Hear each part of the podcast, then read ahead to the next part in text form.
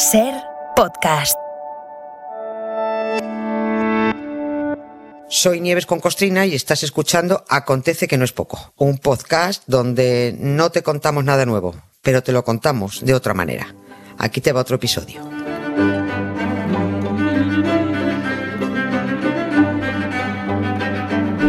¿Quién dijo aquello de que segundas partes nunca fueron buenas?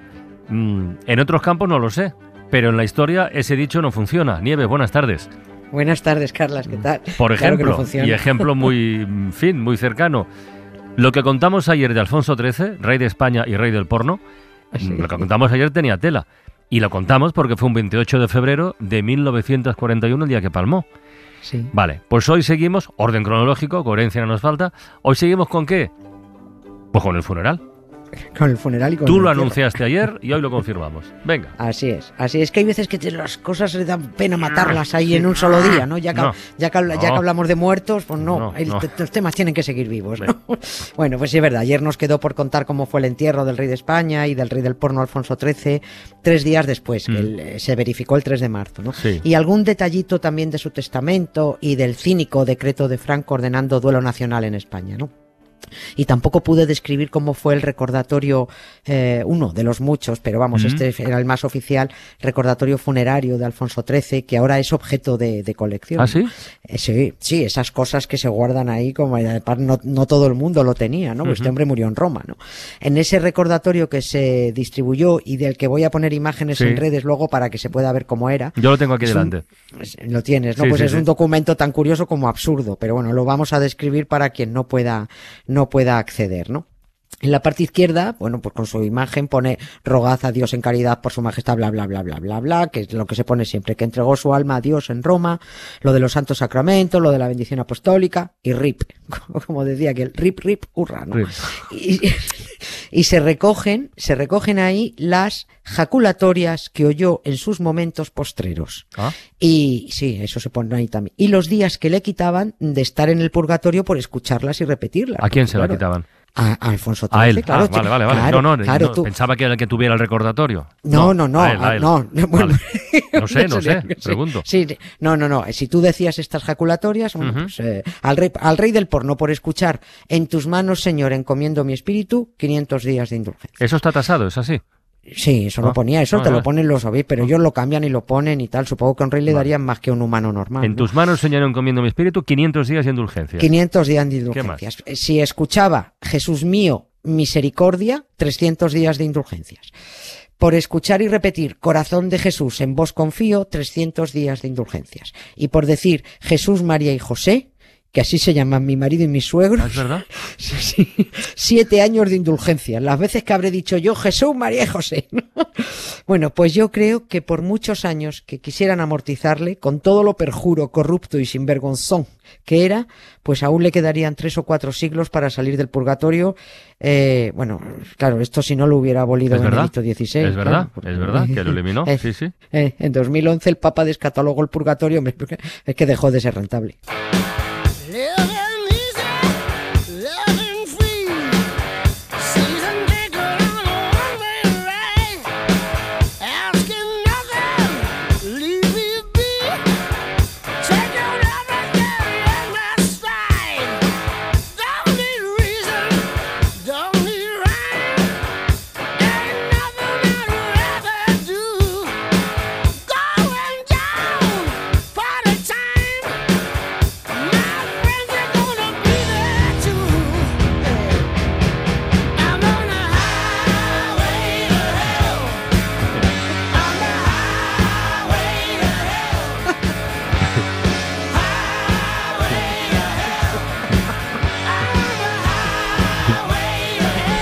Bueno, está bien traído el título de la canción, ¿no? Carretera al infierno. Bueno, ya está. Oye, a ver, sigamos con el recordatorio. La, eh, la parte derecha del, derecha, recordatorio sí. fúnebre Sí. de Alfonso XIII, ¿qué pone? Sí, ahí se recoge y leo su oblación por España. Una oblación es ¿Qué una ofrenda o Ah. sacrificio. Ujú. Bueno, su oblación por España al recibir el manto de la Virgen del Pilar el día antes de su muerte. Y, él- y la oblación era la siguiente.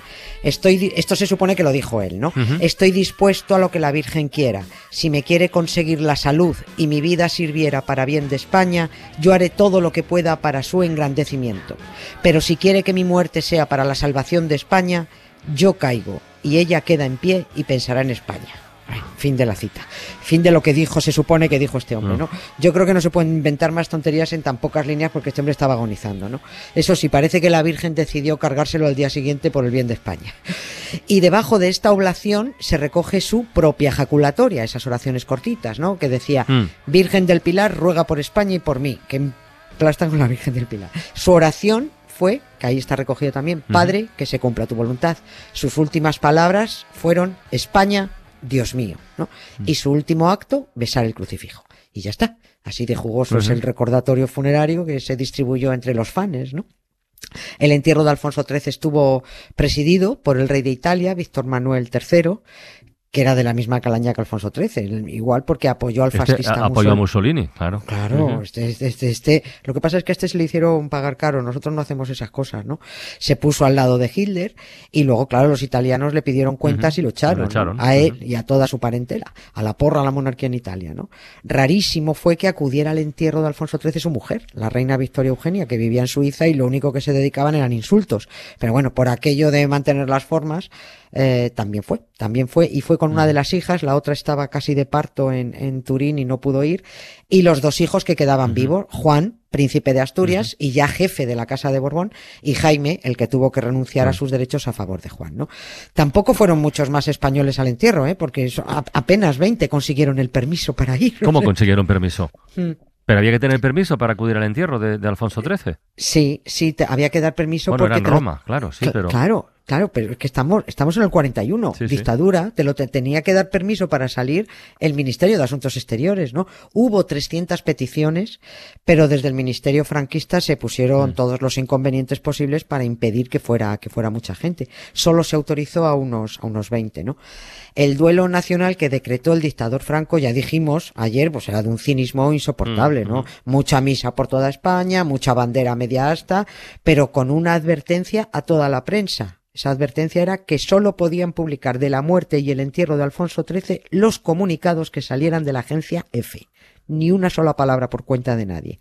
Serrano Suñer, el cuñado de Franco, ordenó a todas las instituciones que se abstuvieran de realizar expresiones de aprecio por el rey muerto. Luego la antimonárquica soy yo, ¿sabes? El embajador de España en Roma sugirió que dijo, hombre, ya que se ha mu- muerto este hombre aquí en Roma, podíamos montar la capilla ardiente en la embajada, ¿no? Pero desde Madrid dijeron que ni en broma, que se estuviera quieto, ¿no? Pues se confirmó con ello las palabras que, que había pronunciado Alfonso XIII en su momento, cuando después de apoyar el golpe de Estado en España y de pasarle sus buenos cuartos a Franco, después de buscar ayuda de Mussolini para que también lo apoyara, después de declararse que hace falta ser muy tonto, falangista de primera hora, como dijo, porque lo- los falangistas son antimonárquicos, lerdo, ¿no?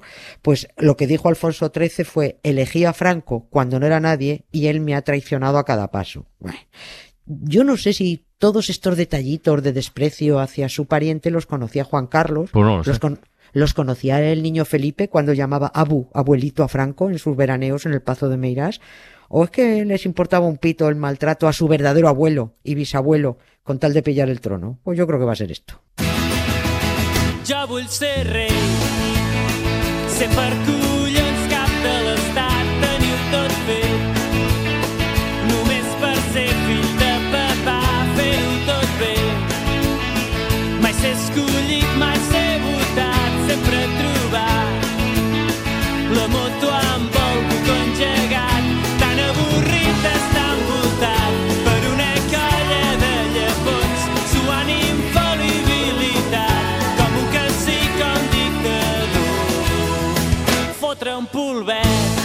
Para seguidores y fans de la Acontece, que no es poco, les recomiendo que busquen esta canción dels Pets, Los Pedos, que se titula Yo vull ser rey, Yo quiero ser rey, que busquen la letra, que está en catalán y como no la pillan toda, que la, que la busquen, que merece la pena, como lo del recordatorio. Oye, eh, de- ¿dejó alguna sorpresa en el, en el testamento Alfonso XIII? Dejó mucha pasta. dejó pasta. El que, el que más pilló, Juan de Borbón, por supuesto, como era el, el- el jefe de la casa de Borbón, pilló poco más de 7 millones de pesetas del año 41, sin contar los inmuebles, que luego fue puliendo a partir de que Franco les devolvió todo, el Palacio de la Magdalena, el de la Casa de Real, Campo- Real Casa de Campo de Miramar, la isla de Cortegada, tres pedazos de fincas en Hernani, eh, el edificio entero de Gran Vía 47, otros edificios, garajes, chalés como el de Villa Giralda en Estoril, palacetes, bueno, una pasta. Y el resto de parentela eh, tocaron a dos millones y medio de pesetas por cabeza. Insisto, del año 41, sí. Pero también pillaron algunos de los cinco hijos de Strangis. El famoso Leandro de Borbón, que no, eh, murió hace un par, dos o tres años, y su hermana, hijos de su católica majestad Alfonso XIII con, con la actriz Carmen Moragas. Estos recibieron un milloncejo de pesetas también que dejó ingresado en una cuenta en un banco de Suiza. Todas las cuentas de los Borbones estuvieron y siguen estando en Suiza, ¿no? Alguna como Cristina de Borbón se fue incluso a vivir allí para tener ma- a mano el cajero automático estaba más cercano. El testamento de Alfonso XIII es, extensísimo, tiene ciento y pico folios, pero me voy a detener en lo que dejó a su esposa, a la reina Victoria Eugenia, a quien, y leo, le serán restituidos conforme al derecho, ¿qué derecho? Si hay una dictadura en España, Eh, conforme al derecho la dote aportada por ella al matrimonio y lego el usufructo de la cuota viudal que establece el Código Civil Español. Si con estos recursos y los demás procedentes de bienes que pudieran corresponderle en razón de mi muerte no llegara a reunir la renta anual de seis mil libras esterlinas que le vengo pasando, es mi voluntad que se le adjudique un usufructo, en usufructo, perdón, el capital que se juzgue necesario para completar dicha renta. Y resultó que no, resultó que no se alcanzaban las seis mil libras anuales, así que la reina llamó a Franco y le dijo, oye, mi pensión vitalicia que las cortes estipularon cuando me casé con el rey, 450 mil pesetas anuales, la mitad de ellas viudo. ¿Y, sea, y Franco se la concedió la pensión? sí. Se hizo rogar un poquito. Pensión que Se pagaríamos todos los españoles, ¿no? Hombre, claro, claro. Pues, eh, Ellos dan las pensiones, pero sale de los presupuestos y los presupuestos eran nuestros, ¿no? Se hizo rogar un poquito, pero sí. En 1955 Franco firmó un decreto en Coruña por el que se restablecía la vigencia del artículo segundo de la ley de 23 de marzo de 1906. Ese año eh, es el del matrimonio de Alfonso XIII con Victoria Eugenia. Eso significaba que le restablecía la pensión anual a Doña Reina Ajá. y que en 1960 ya ascendía a 700.000 pesetas. Se había O sea, revalorizado. sí, sí. Sí, seguíamos manteniendo a los Borbones en su retiro dorado, a los pobrecitos, pagándoles, ¿no? En fin, que el 3 de marzo enterraron a Alfonso XIII en la iglesia de Montserrat, después de tirarse un día de capilla ardiente en la suite 23 del Gran Hotel de Roma, y otros dos en la Basílica de Santa María de los Ángeles, porque no permitieron que fuera la embajada. En la iglesia romana de Montserrat, ya lo dijimos ayer, quedaron los tres españoles apestados o repudiados, ¿no? Aunque los dos papas Borgia, Calixto III y Alejandro VI no eran españoles cuando se murieron, pertenecían a la corona de Aragón, ¿no? A estos dos papas los repudió el Vaticano y Alfonso XIII los repudió Franco. Y así que allí junticos a esperar que alguien los pusiera donde les tocaba. A Alfonso XIII, por mucho que dijera Franco que iba a dar instrucciones oportunas Hmm. en el 41 para enterrarlo, en el Escorial nada, era mentira. Alfonso XIII se lo trajo su nieto Juan Car en 1980 y tenía tanta, tanta prisa por meterlo en la cripta para que viera todo el mundo que el boomerang Borbón estaba de vuelta que no consintió que pasara por el pudridero para reducirse y ordenó que lo encajaran, tiene que estar ahí como sea. Y lo encajaron, ¿no? Lo encajaron doblado a empujones en la caja para que entrara en el sarcófago de la cripta que es muy pequeño y que solo, que solo mide un metro. Hace falta ser brutos, ¿no?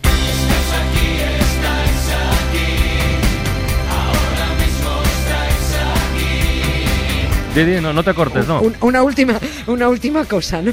Cuando Juan Carlos y Sofía hicieron una de sus visitas a Roma, el director del Gran Hotel de Roma le ofreció a Juan Carlos ocupar la suite donde vivió y murió su Ah, abuelo. mira, un detalle. Sí, y dijo que ni de coña, que se la dieran a Sofía.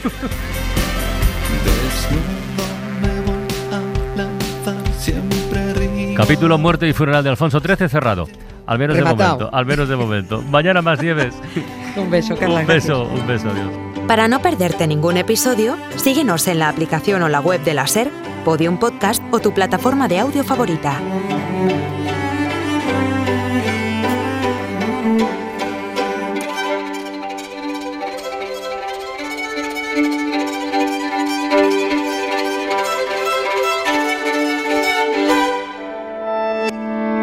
Cadena SER. La radio.